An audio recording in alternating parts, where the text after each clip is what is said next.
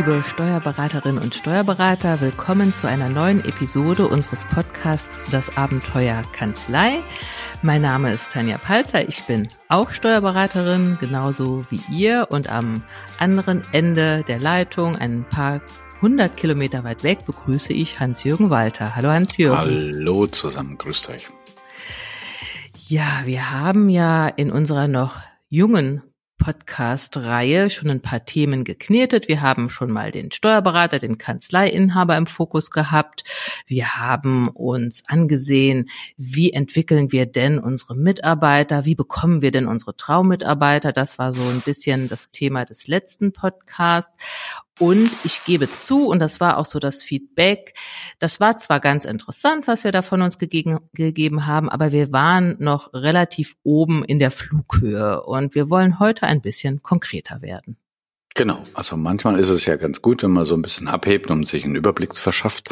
Aber die alltäglichen Probleme in euren Kanzleien, die sind nun mal viel, viel konkreter. Und da wollen wir ein bisschen andocken am letzten Podcast, also schon wieder an den Mitarbeitern und äh, euch heute ja Lösungsansätze, Tanja, ich weiß gar nicht, ob man das Lösungsansätze. Es ist eigentlich ja ein anderer Denkansatz der automatisch dann im Hintergrund eine ganze Menge Probleme löst. Aber jetzt mache ich schon wieder ziemlich geheimnisvoll. Es geht eigentlich darum, dass manchmal Menschen nicht so funktionieren, wie sie funktionieren sollten, denken wir eigentlich. Ich, ich, ich haus jetzt einfach mal raus. Das fängt an mit der, in der Familie, das fängt an, geht aber weiter auch im Verein und auch im Unternehmen. Also man hat bestimmte Erwartungshaltungen und die anderen Menschen, die erfüllen diese Erwartungshaltung nicht. Ne? Also beispielsweise. Ja. Und dabei ähm, sieht das doch auf den ersten Blick so einfach aus. Also ich als Kanzleichef, ich weiß doch, was ich möchte. Ich möchte Mitarbeiter, die eigenverantwortlich denken, die auch ein bisschen unternehmerisch denken, mhm, die mhm. wissen, wann sie eine Entscheidung treffen können und wann sie mich besser fragen sollten, die gut mit Fehlern umgehen, die ordentlich die Mandanten behandeln. Also ähm, es ist doch ganz einfach. Aber was sehe ich jeden Tag und auch, was höre ich von meinen Kollegen? Ich war in dieser Woche noch mit einem Steuerberaterkollegen abends essen und ähm, ja, also ich habe da durchaus so Beschwerden gehört. Ja, die Mitarbeiter funktionieren einfach nicht so, wie sie wollen. Als ich fand das ein bisschen befremdlich, als wären da, als wäre das eine Maschine oder so. Aber wir, lass uns nee, mal so ein bisschen den Finger ja, in die Wunde legen genau. und mal reingucken. Was passiert also, denn da genau? Ein paar Beispiele einfach. Und äh, ich denke, das ist jetzt nicht symptomatisch für Steuerkanzleien, aber das wird euch auch betreffen. Ihr erwartet von einem Mitarbeiter ein bestimmtes Arbeitsergebnis und was zurückkommt, ist nicht das, was ihr euch erwartet habt. Also der Mitarbeiter liefert einfach ein komplett anderes Ergebnis oder zumindest signifikant anders, so dass ihr nicht zufrieden seid. Und ihr denkt dann so, was Tanja eben gesagt hat, sag mal, habe ich mich nicht eindeutig ausgedrückt? Das ist doch irgendwie klar. Nur ein Beispiel, aber da gibt es noch eine ganze Menge andere. Ja, eine was, ganze Menge andere. Ja, es gibt, ähm, ich frage mich manchmal und höre das auch von Kollegen, warum machen die denn mal keine eigenen Vorschläge, meine Mitarbeiter, um Prozesse zu verbessern? Ich höre immer nur, was nicht funktioniert, aber ich höre nie, wie könnte man das denn verändern? Oder wenn mal was schiefgelaufen ist, bis mal ein Fehler zugegeben wird, das dauert. Das ist nicht so, so nach dem Motto, lieber Chef, mir ist ein Fehler passiert, lass uns mal überlegen, was wir tun könnten, beziehungsweise ich hätte schon einen Vorschlag. Nee, also über Fehler äh, redet man mhm. nicht mhm. gerne. Mhm. Ja, fast ein Tabuthema, ne? Oder ihr habt einfach das Gefühl, ein Mitarbeiter ist jetzt schon eine ganze Zeit lang bei euch und der müsste jetzt eigentlich alleine laufen. Und aus eurer Brille gesehen ja, ist der viel zu unselbstständig, fragt wegen Lappalien nach, die er eigentlich selber treffen könnte, selber entscheiden könnte, trifft keine eigenständige Entscheidung und äh, ihr denkt, äh, sag mal, geht's noch? Mhm. Hm? Oder äh, der Dauerbrenner, der Klassiker, das ganze Thema Veränderungen. Bei uns Steuerberatern Digitalisierung. Wieso sträuben sich die Mitarbeiter so dagegen? Es muss ihnen doch klar sein, wir müssen da mit der Zeit gehen. Unsere Geschäftsfelder brechen uns weg. Wir müssen digitalisieren und überlegen, wie wir zukünftig äh, unseren Mandanten nützen können. Aber ich merke da wirklich ein hartnäckiger Widerstand. Also wir sind jetzt gerade am Papier loswerden im Büro. Ich sehe immer noch, dass Dinge abgeheftet werden. Also mhm. dieses Sträuben gegen was Neues. Mhm. Ja, Und äh, da könnten wir sicher noch bis heute Nachmittag weitere Beispiele bringen. Und ihr könntet uns noch viel, viel mehr Beispiele bringen, wo es einfach nicht funktioniert. Ich möchte nicht mhm. sagen, der Mitarbeiter nicht funktioniert, aber wo es einfach unrund läuft. Und das kostet natürlich wahnsinnig viel Zeit und Energie und letztendlich auch Geld. Ja. Und jetzt ist ein spannender Punkt.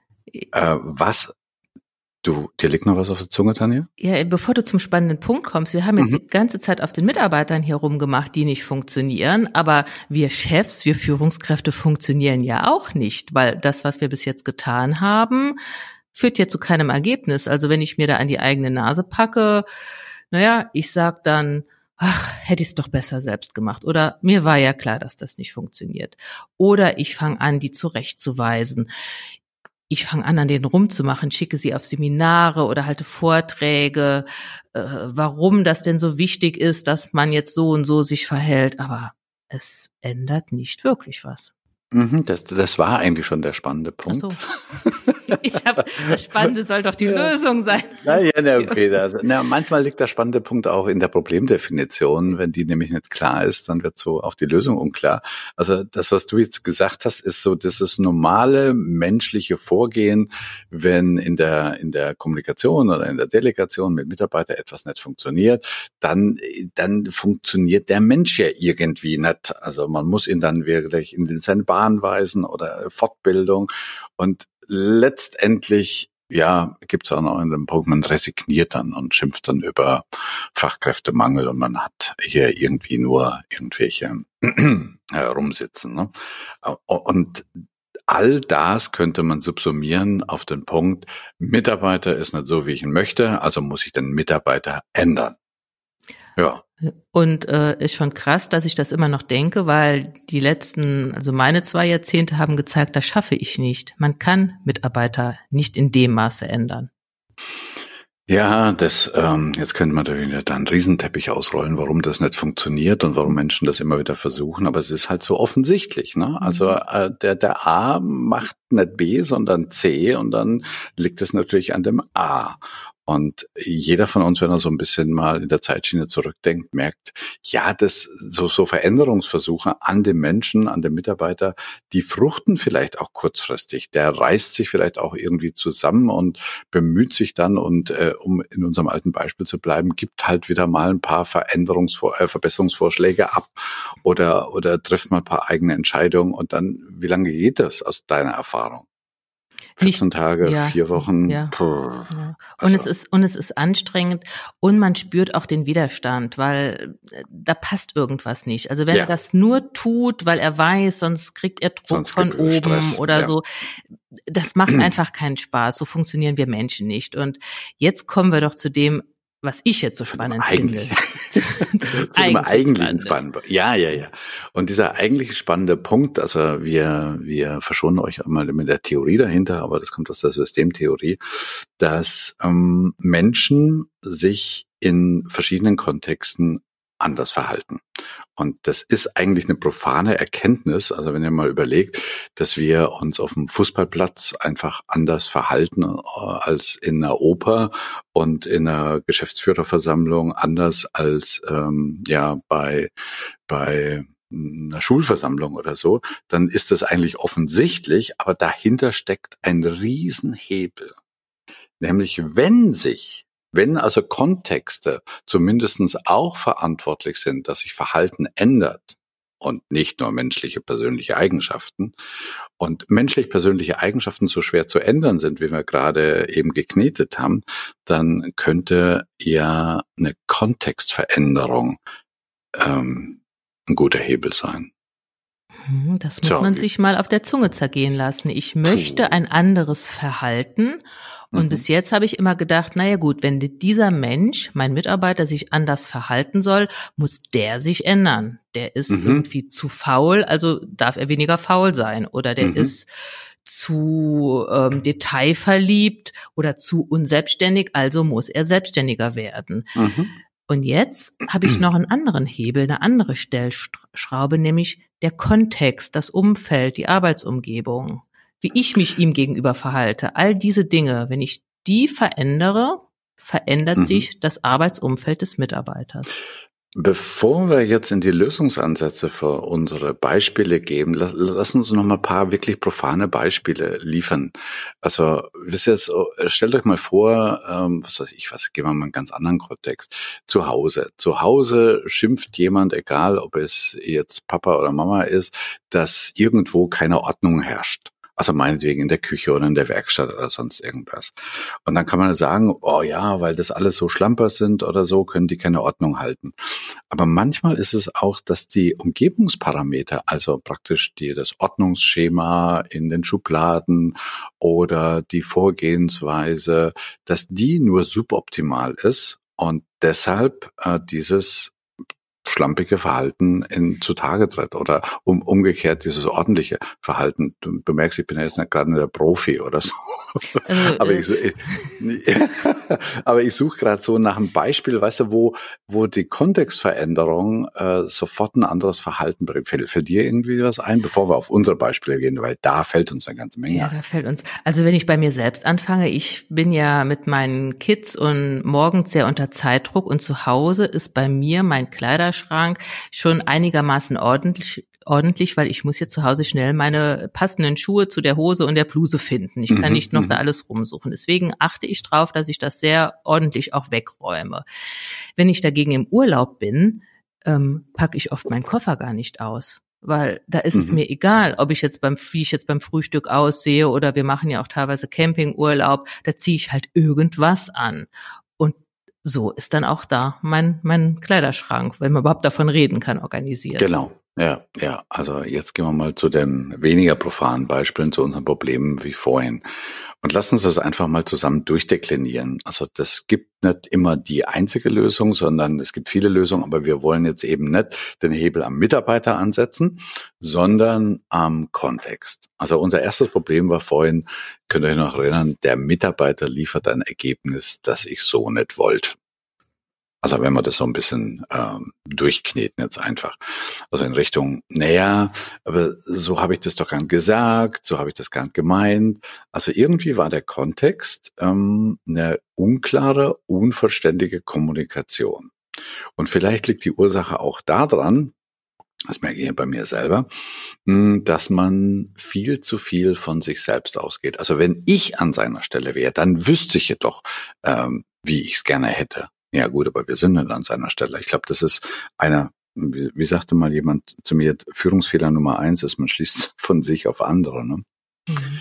Aber wie könnte man da jetzt den Kontext verändern?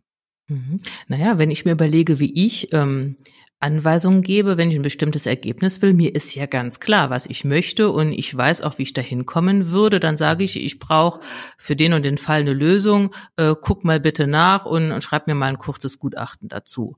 Mhm. Und dann kommt was, entweder ich krieg drei Sätze und denk, mein Gott, das ist doch kein Gutachten, oder ich krieg 30 Seiten und denk, Himmel, hilf, das ist ja viel zu mhm. viel. Mhm. Also Mhm. du wüsstest es ja, wie Ich, wie ich weiß ja, wie ich es ja, will, aber ja, weil es für mich so dermaßen klar war, habe ich es überhaupt nicht kommuniziert. Ich hätte ja können sagen, ähm, pass auf, ich schätze, das gibt so vier bis fünf Seiten oder beschäftige dich mal zwei Stunden damit und präsentiere mir dann mal die Ergebnisse. Also wirklich mal eine klare Kommunikation, wo ich das kommuniziere, so wie ich es gemacht hätte, wenn ich es denn mhm. weiß. Also irgendeine mhm. Leitplanken setzen, wenn ich einen Auftrag gebe. Meine Erwartungshaltung auch wirklich klar kommunizieren kommunizieren, was natürlich voraussetzt, dass ich mir die selbst auch mal klar mache und nicht einfach nur was sage, mach du mal, sondern mir vorher konkret überlege, was hätte ich denn gerne.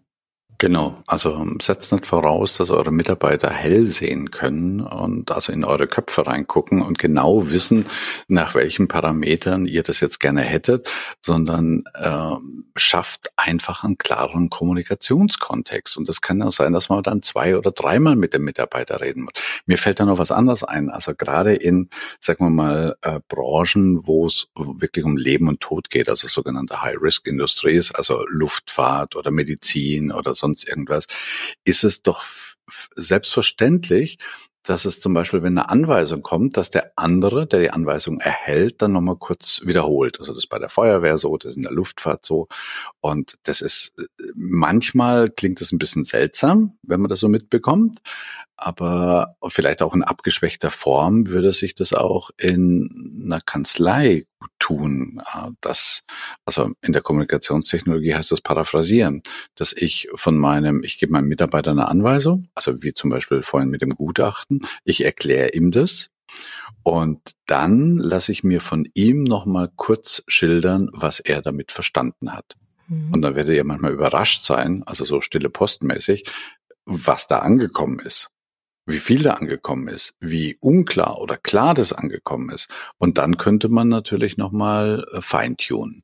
Und das wäre schon in unserem Sinne eine Kontextveränderung im Sinne von einer klareren Kommunikation. Und das spart am Ende auch Zeit. Also dieses Paraphrasieren, das ist ein, ein super Tool. Das wenden wir viel an, wenn wir mit Mandanten kommunizieren, weil also der Mandant sagt irgendwas, hat eine Frage oder hat ein Anliegen und das können wir nicht gleich klären, aber anstatt zu sagen, ich habe Ihr Problem verstanden, ich kümmere mich drum, wiederholen wir das nochmal. Also wenn ich richtig verstanden habe, haben Sie die und die Frage mhm. und es geht mhm. da und darum und das lässt den Mandanten extrem zufrieden zurück und das könnten wir jetzt auch bei uns anwenden. Ich habe einen Auftrag und der Mitarbeiter macht das mit mir, hat zwei Vorteile. Ich bin zufrieden zufrieden oder ich stelle sicher, er versteht mich und er übt dieses Paraphrasieren.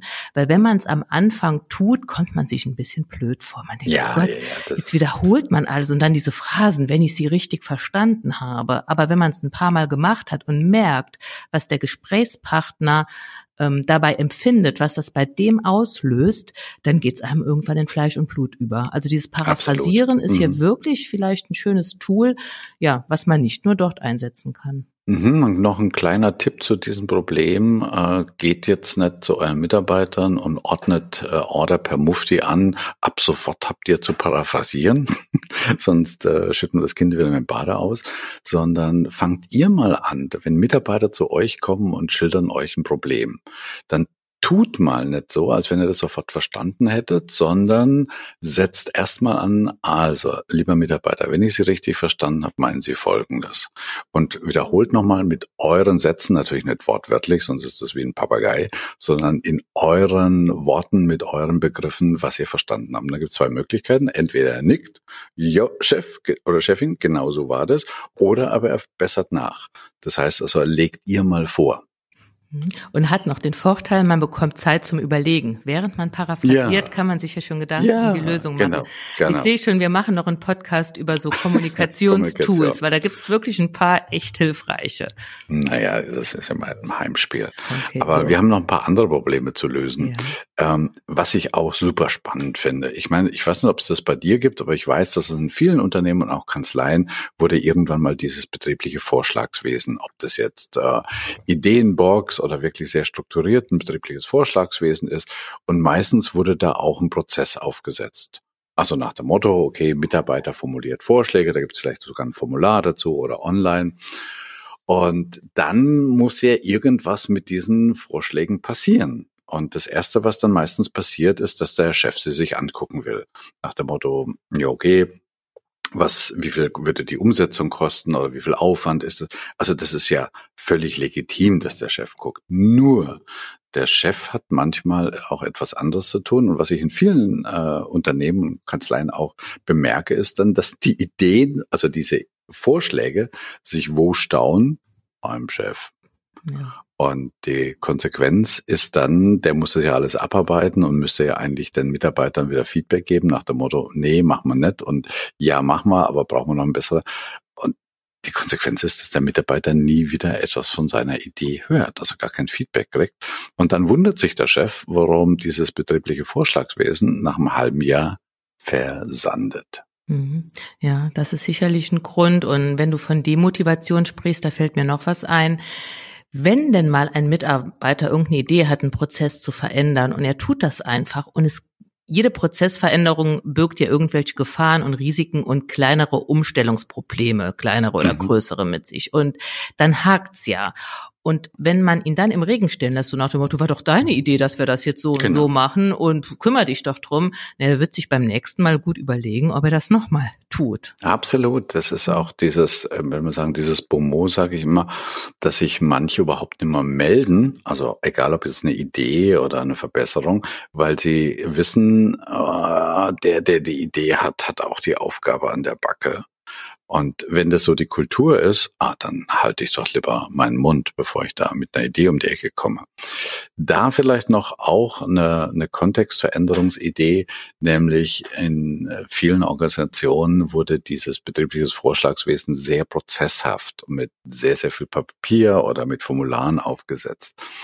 Fangt doch mal an, eher so im Sinne von einem KVP, also einem kontinu kontinuierlichen Verbesserungsprozess. So zum Beispiel, wenn ihr eine Besprechung macht, dass ihr die letzten fünf bis zehn Minuten von einem Meeting einfach mal auf die Meta-Ebene geht und euch die Frage stellt und dem Team die Frage stellt, was an diesem Meeting hat gut funktioniert und was möchten wir das nächste Mal ändern und nehmt da draußen nur eine Verbesserungsidee aus. Und da braucht es also keine Formulare und riesige Prozesse, sondern nur eine Entscheidung. Wir machen bei so etwas zum Beispiel immer die letzten fünf bis zehn Minuten eine kleine KVP. Mhm. Ja, und da kann der Chef, die Führungskraft unglaublich viel tun. Also da die Kontexte zu verändern, das ist kein Big Deal. Das geht ganz einfach. Ja, und wenn es einfach nur die Unterstützung ist für denjenigen, der jetzt gerade mal einen Vorschlag gemacht hat. Genau, genau. Okay, was haben wir denn noch so auf der Agenda? Mitarbeiter ja, gibt keinen Fehler zu, hast du vorhin wichtig, gesagt. Ja, Mitarbeiter gibt keinen Fehler zu. Also wenn dann mal ein Fehler aufpoppt und wir sind alle Menschen, wir machen alle Fehler, ja, dann wird oft deutlich, naja, der Mitarbeiter wusste das eigentlich schon seit zwei, drei Wochen, dass das passiert ist. Äh, was dazu führt, zwei, drei Wochen hat er schlecht geschlafen, es hat ihm im Magen gelegen. Ähm, der Fehler ploppt ja sowieso auf, also wir müssen ihn beheben. Ähm, da frage ich mich, warum ist der nicht früher gekommen? Wir hätten doch mhm. gemeinsam mhm. Äh, da irgendeine Lösung gefunden, aber nee, es musste erst auf den letzten Drücker und vielleicht ist er sogar mittlerweile viel schlimmer geworden. So das Übliche der Dauerbrenner. Jetzt, jetzt lass uns, ich habe eine Idee, Tanja, lass uns mal paradox vorgehen. Und zwar, stell dir mal vor, wir müssten äh, einen Prozess oder eine Kultur designen, die genau dieses Verhalten schafft, also die dieses Verhalten promotet, so dass keiner Fehler zugibt.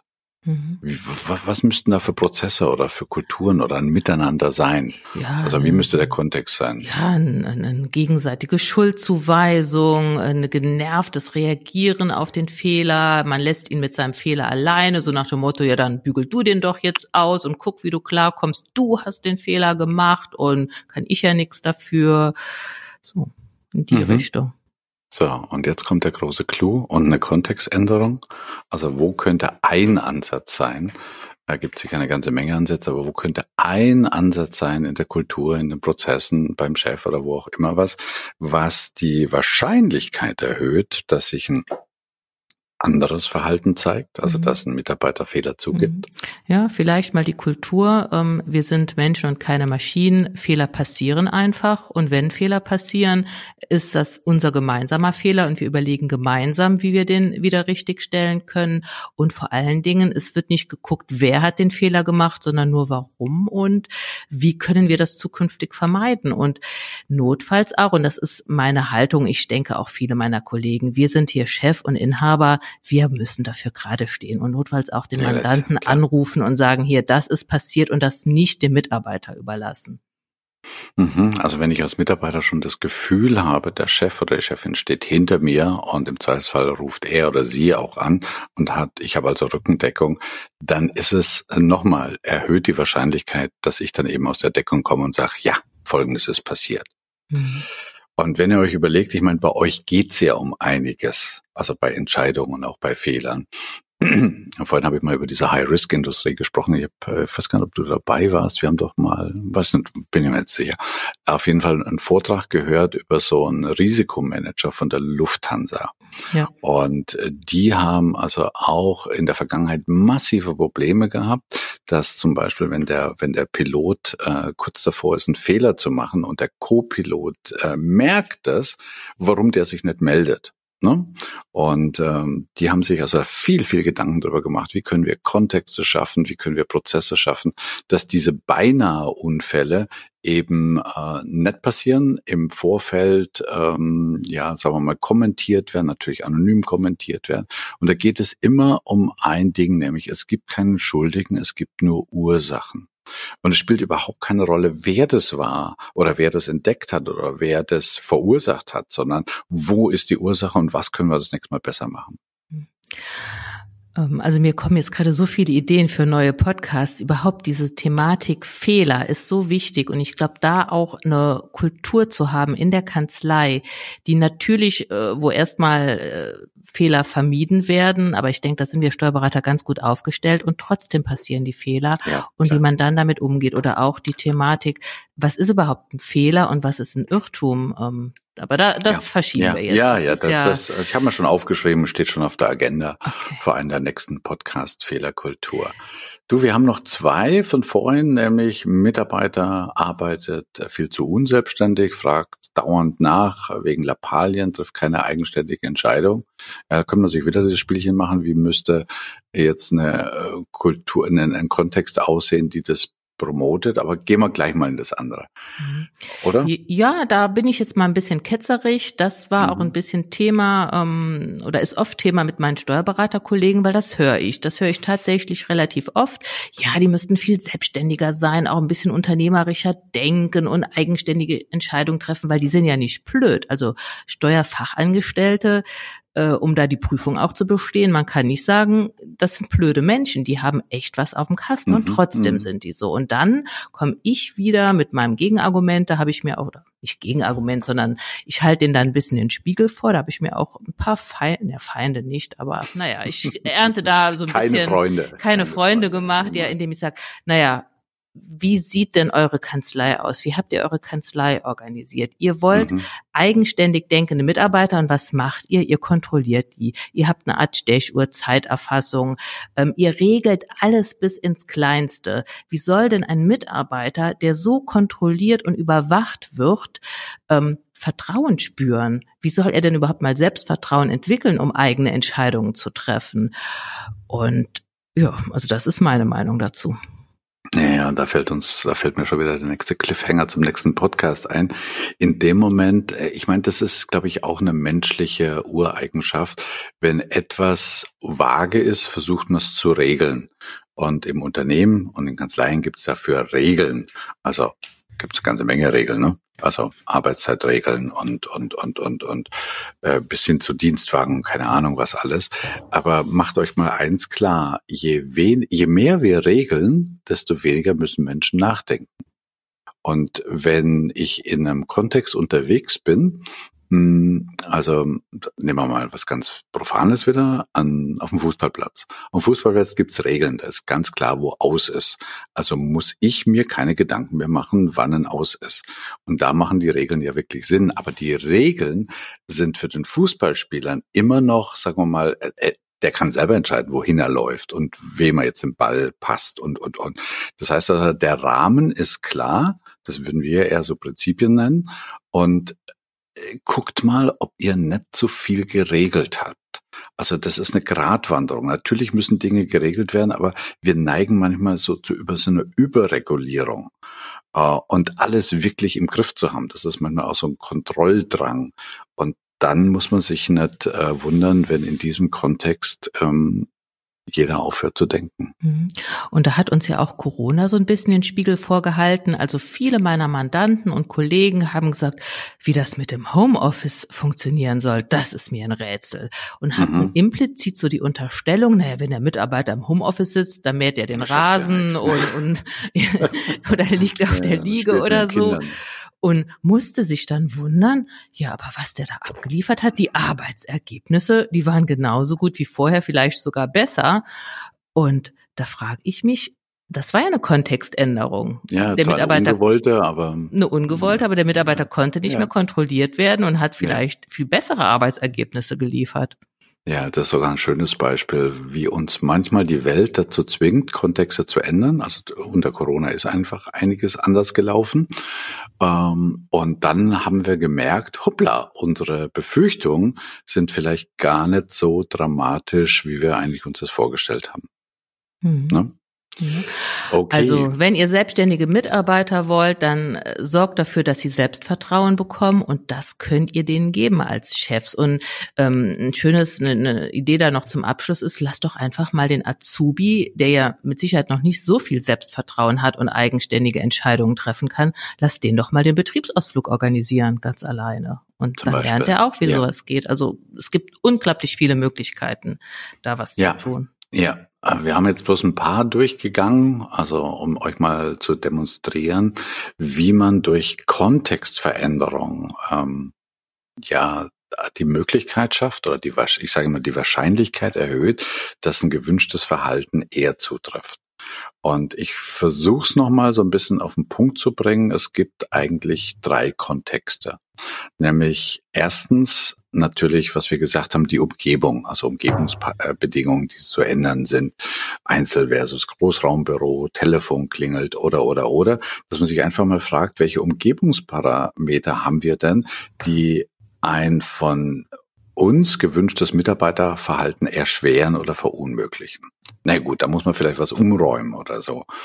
Ähm, der zweite Kontext ist auch noch relativ einfach, denkt in, in Bezug auf Regeln. Welche Abläufe oder Prozesse haben wir, die ein von mir gewünschtes Mitarbeiterverhalten erschweren oder verunmöglichen? Und dass man Abläufe verändert. Hm. Und der dritte ist besonders spannend. Ne? Die Umgebung. Ähm. Nee, nee, die hatten wir. Oh. Ach, der Chef, ach ja. ja. Ja, ich wollte ablenken. Du, ja. ah, du hast es, du hast es gemerkt. Naja. Ja, genau. ja, der dritte ist besonders spannend. Das ja, bin ja ich, also der Chef. Genau. Was kann ich als Chef anders tun? Ja, was kann ich anders tun? Was kann ich vielleicht nicht mehr tun? Was kann ich weniger tun? Was kann ich mehr tun? Boah, das ist ein Brett, was ich da bohren muss. Ja, ja, das ist, hat, hat einen massiven Nachteil. Nämlich der Chef äh, muss bei sich beginnen und die Chefin hat aber auch einen riesen Vorteil, finde ich. Mhm, hat den Vorteil, ähm, ich kann es tun ich muss nicht an meinen Mitarbeitern rumdoktoren, so nach dem Motto, werd doch jetzt mal äh, eigenständiger oder hör auf zu meckern, weil äh, wir einfach nur was verändern, sondern ich kann Kontexte verändern.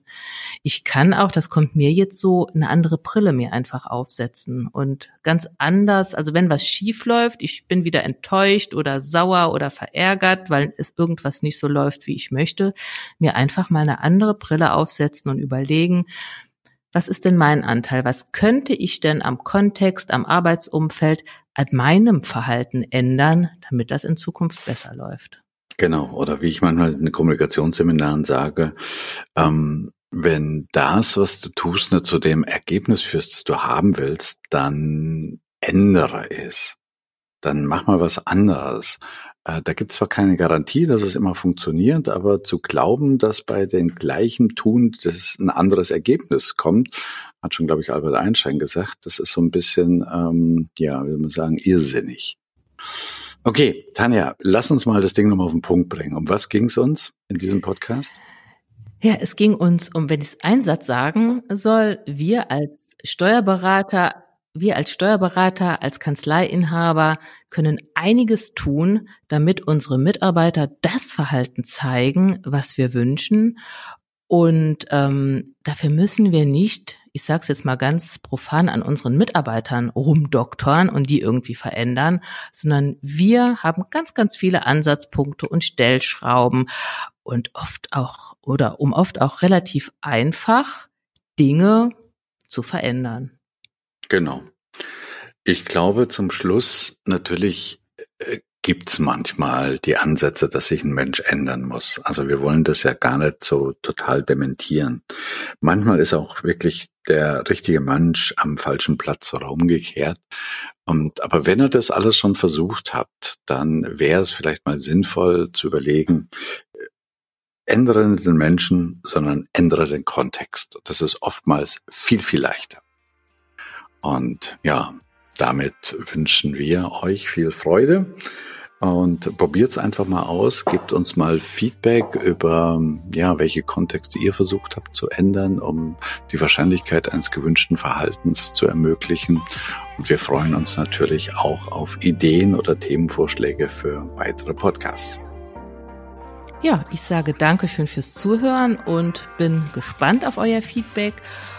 Und also mir gehen die Ideen nicht aus. Ich sehe einiges, was man verbessern könnte, was man mal besprechen könnte, aber bin auch wirklich neugierig auf das, was von euch so kommt. Genau, dann tschüss und Servus bis zum nächsten Abenteuer Kanzlei.